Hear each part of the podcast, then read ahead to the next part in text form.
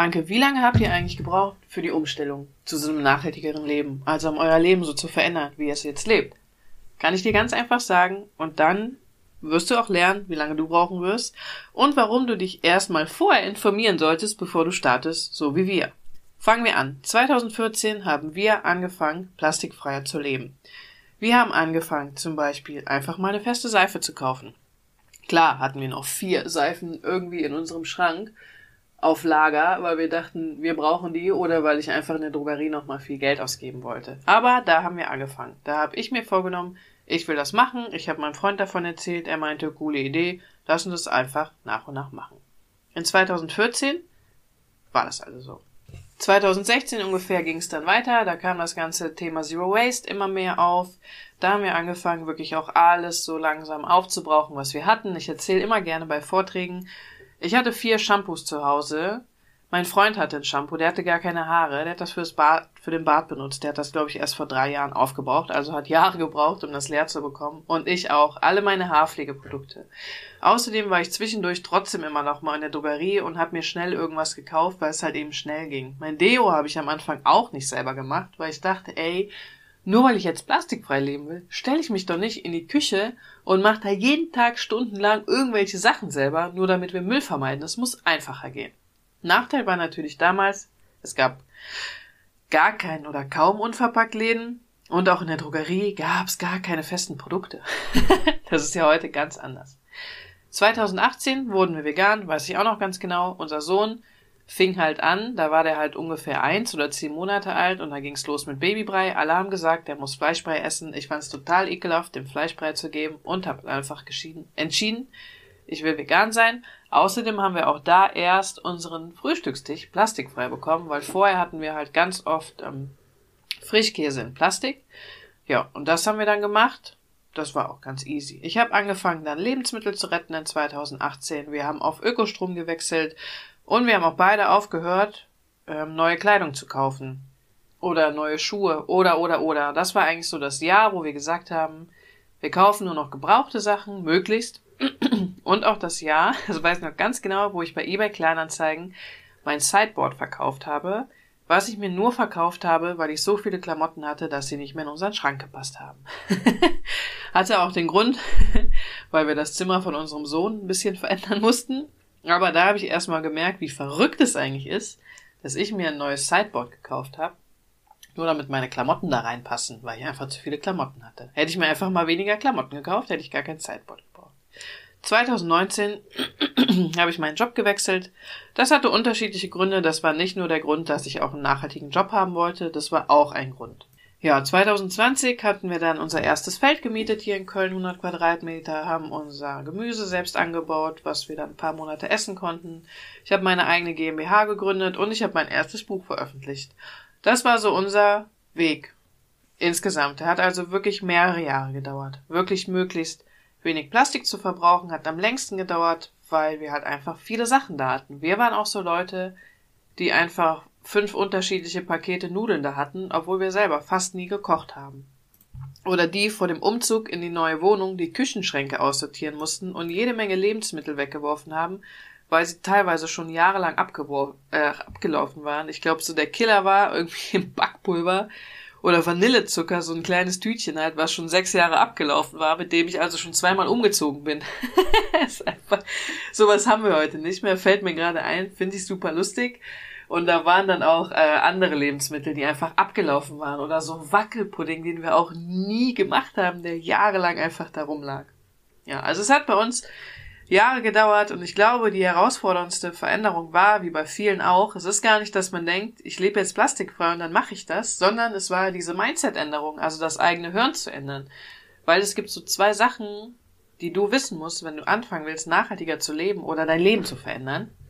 Es gibt zum einen dich selber, du musst dich ändern, du musst dein eigenes Denken ändern und du musst gucken, was du für Möglichkeiten hast. Also, bist du überhaupt bereit, dein Leben umzustellen? Bist du bereit, ein festes Shampoo zu nutzen als ein flüssiges, weil das Flüssige nutzt du schon dein Leben lang. Und das jetzt zu verändern, dauert wieder was. Wenn du ein nachhaltiges Deo finden willst oder das selber machen willst, wird es wahrscheinlich zwei bis drei Wochen dauern, bis das gut bei dir funktioniert, anstatt das Deo, was du dir vorher mal gekauft hast. Bei mir war das so.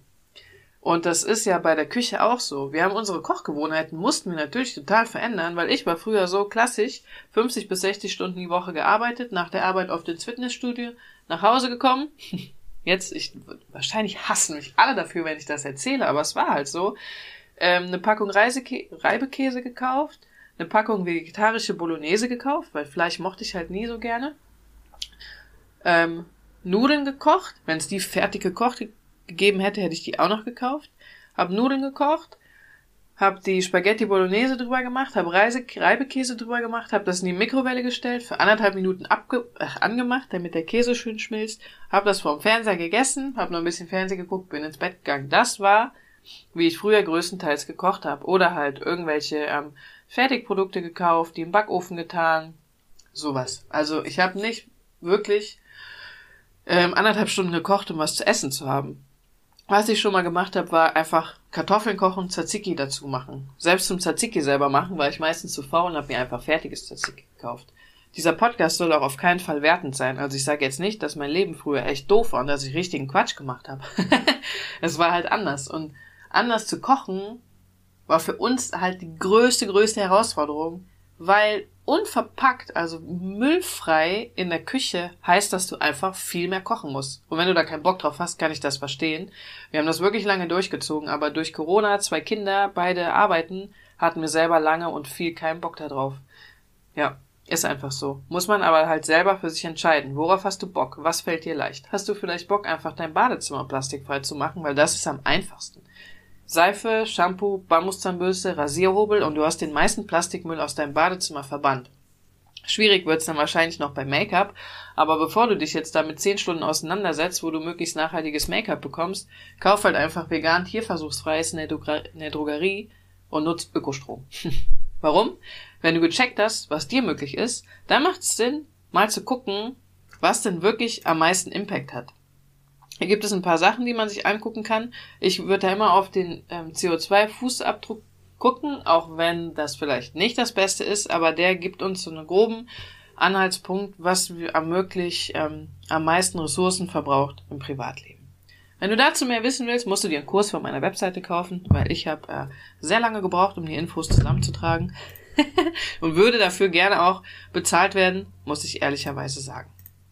Wenn ich aber schon früher gewusst hätte, also wenn ich in 2014, ich glaube 2013 haben wir sogar angefangen, wenn ich damals schon gewusst hätte, was wirklich am aller, allermeisten bringt oder was so den größten Impact hat, um nachhaltiger zu leben, hätte ich wahrscheinlich auch gar nicht mit plastikfrei angefangen, sondern ich hätte damit angefangen, wie ich es schaffe, mein Geld nachhaltiger anzuleben. Weil das ist eine Sache, die ich jetzt als allerletztes angefangen habe.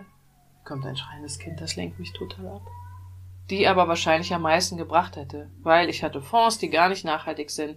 Ich gebe mein Geld natürlich äh, zu Sachen, die nicht nachhaltig sind. Ich hatte mein Sparbuch bei der Bank, die eigentlich gar nicht nachhaltig arbeitet. Das habe ich jetzt alles erst in den letzten zwei Jahren geändert und das hatte wahrscheinlich einen viel größeren Einfluss als einfach nur die Tatsache, dass wir plastikfrei gelebt haben. Das schreiende Kind macht mich fertig. ich muss kurz eine Pause machen. Das lenkt mich immer so ab, weil ich dann immer denke, ich bin verantwortlich, ich muss was tun, ich bin Mutter. okay, hab eine Pause gemacht, es geht weiter. Genau, das will ich dir auf den Weg mitgeben. Und es gibt immer Sachen, die werden dir leichter fallen als anderen. Ich weiß, dass manche Leute einfach super gerne diskutieren, was nachhaltiger ist. In allen meinen Kursen werde ich gefragt, Anke, was ist besser? Joghurt im Glas oder Joghurt im Plastikbecher? Und früher habe ich diese Diskussion lange geführt und versucht zu hinterfragen, wo kommen die her?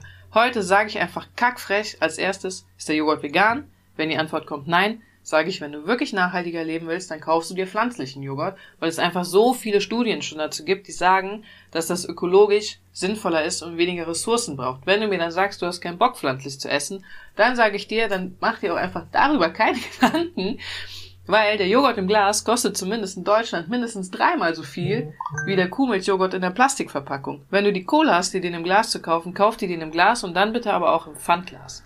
Aber wenn du wirklich was für die Umwelt tun willst, dann leg als erstes, mach was, was einen größeren Einfluss hat. Dreh deine Heizung runter, wechsel zu einem Ökostromanbieter. Hm. Äh, was hatten wir noch? Genau, leg dein Geld anders an. Ich muss kurz nachgucken, was ich hier noch habe. Oder äh, kauf einfach weniger Zeug. Insgesamt fahr mehr Fahrrad. Sowas gibt's dann alles.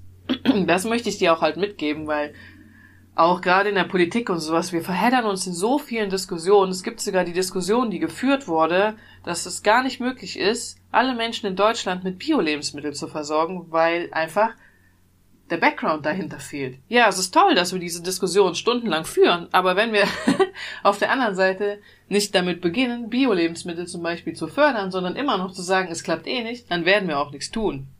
Ja, genau das Gleiche. Ich habe so viele Stunden meines Lebens mit Menschen darüber diskutiert, welches feste Shampoo jetzt das Beste für die Haare ist. Ich bin davon überzeugt, ich verkaufe in meinem Shop das Beste. das stimmt natürlich nicht immer. Oder wie man äh, eine Spülung macht oder wie die Haare schön bleiben, obwohl man andere Pflegeprodukte nimmt. Dass ich manchmal einfach echt immer kurz davor war zu sagen, bitte hör auf, so viel Zeit in eine plastikfreie Haarpflege zu aufzuwenden. Bitte dann nimm noch die Zeit und mach irgendwas anderes damit. dann kauf dir halt dein Shampoo aus der Drogerie und mach halt was anderes. Leg dein Geld sinnvoller an. Sorg dafür, dass du eine gute Rentenvorsorge hast. Oder, oder, oder. Okay, ich gestikuliere gerade richtig hart mit den Armen, weil das Thema wirklich sehr wichtig für mich ist. Ja, wenn ihr solche Diskussionen führt, sag mir gerne Bescheid. Ich weiß, dass manche von euch, vielleicht auch du, auch gerade mit Familie, bei Familienfesten immer irgendwie so ach, gefragt werdet, auch wenn ihr gar keinen Bock habt, ja, was können wir denn jetzt an Weihnachten essen? Du isst ja vegan, warum machst du das eigentlich? Bla bla bla bla bla.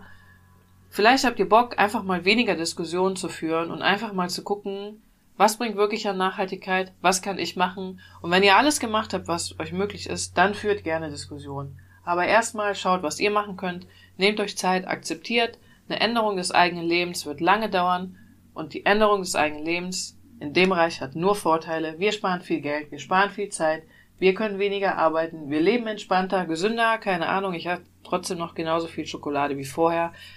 Ich hoffe, der Podcast hat dich inspiriert. Ich freue mich, wenn du bei der nächsten Folge wieder dabei bist. Ich muss jetzt in den Kindergarten unseren kleinen Sohn abholen. Auf Wiedersehen!